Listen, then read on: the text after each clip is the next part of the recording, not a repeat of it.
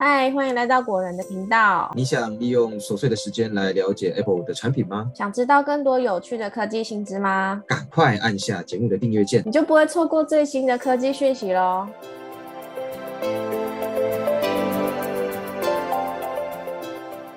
好的，一样来跟大家打声招呼吼。嗨，大家好，欢迎来到果仁聊科技，我是 Silver。Hello，大家好，我是 Robert。好，那二零二二年的 M2 iPad Pro 升级的重点呢，主要是换上了 M2 芯片，跟支援 Apple Pencil 的悬浮操控。那其他部分基本上没有什么太特别的改变。也就是说，M1 跟 M2 之间的差距呢，几乎就等于这两代 iPad Pro 之间的差距。所以今天这集节目呢，主要会聚焦在简单分析 M2 相较于 M1 有多少提升。最后呢，也会跟大家分享我们编辑对于 M2 的 iPad Pro、M1 的 iPad Pro 的购买建议。那已经问世两年多的 M1 晶片，我想大家应该都不陌生哦。它有强大的性能、优秀的能耗比跟杰出的发热控制，给不少人留下很深刻的印象。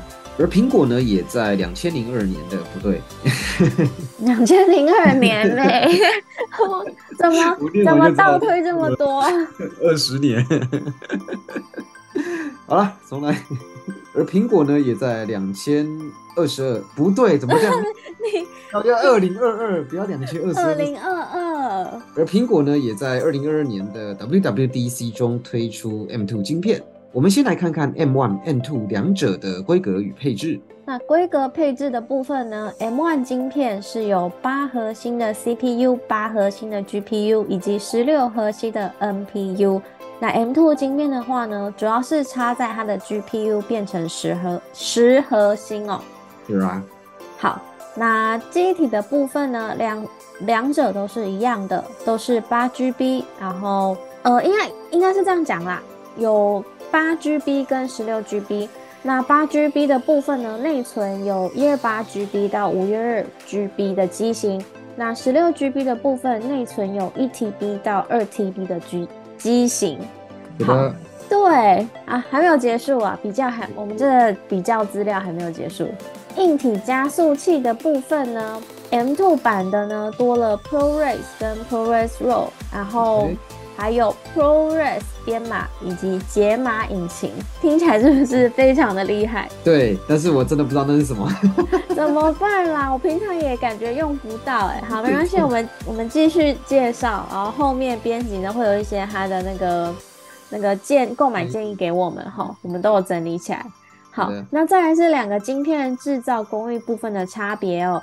M1 呢，它是使用台积电五纳米，那 M2 的部分呢是使用台积电第二代五纳米。哎，第二代就不一样喽，对不对？对对，它不到三次都是五纳米。好的，好啦，那再来要跟大家分享，就是说 M2 iPad Pro 跟 M1 iPad Pro 的性能升级有的四个重点。首先呢，第一个是 M2 的 CPU 性能提升幅度小。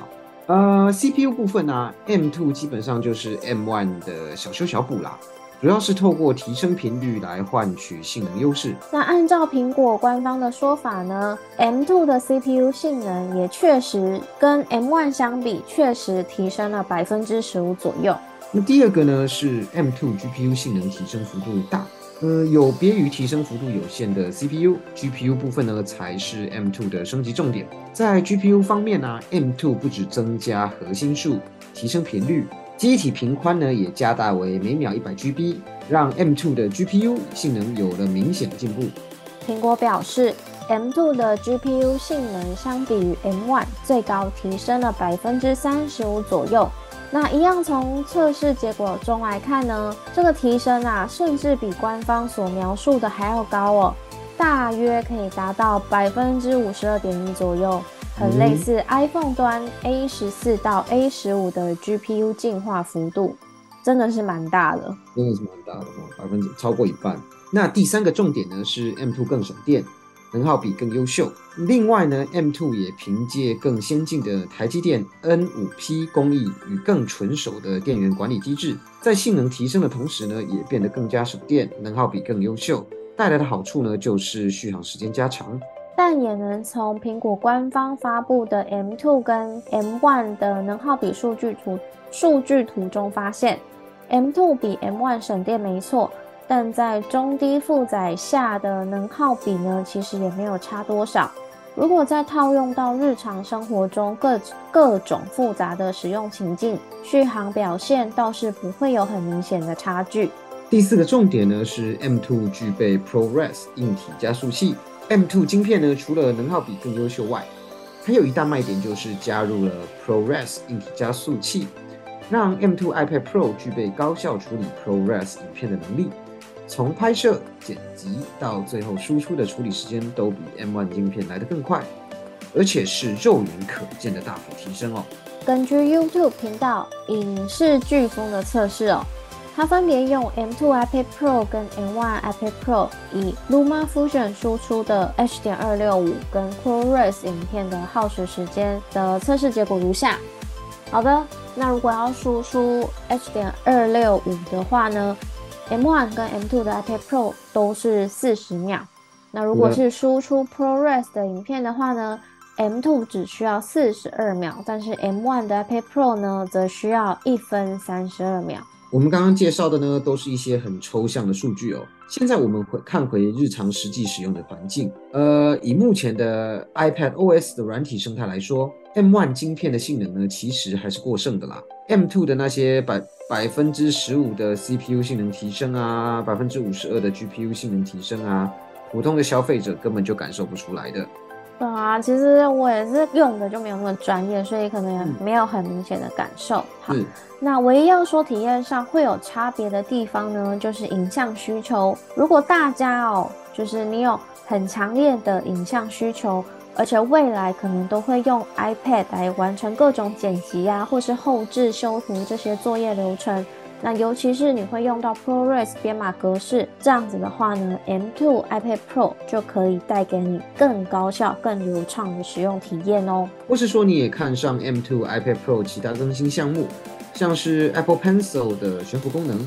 WiFi 六一、智慧照片 HDR 四、蓝牙五点三，这样的话呢，也是可以买 M2 iPad Pro 了。不然就是其实一般用户啊，选择 M1 啊，或者是更便宜，但是同样采用 M1 芯片的 iPad Air 五就很够用了。那就算你时常执行一些内容生产生产工作啊，像是剪片啊、做音乐、文书处理。甚至是 coding 等等，M1 芯片都很够用。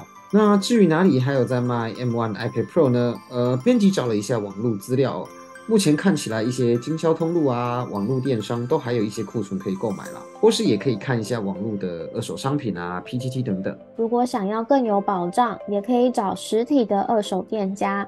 像我们之前也有跟大家介绍过 US3C，这些都是有保障也可以参考的通路哦。好的，那以上呢就是我们编辑帮忙会诊的资料，来介绍 M1 iPad Pro 跟 M2 iPad Pro 的性能相比以及购买建议。那本集节目呢就先到这边，希望大家喜欢，也希望可以帮助到大家哦。也不要忘记帮我们按赞点喜欢，哎，怎么一直在讲喜欢这样子？好啦，帮我们按赞点喜欢，然后帮我们点个订阅。那也不要忘记把《古人聊科技》分享给更多朋友哦。我们下期节目见，拜拜，拜拜。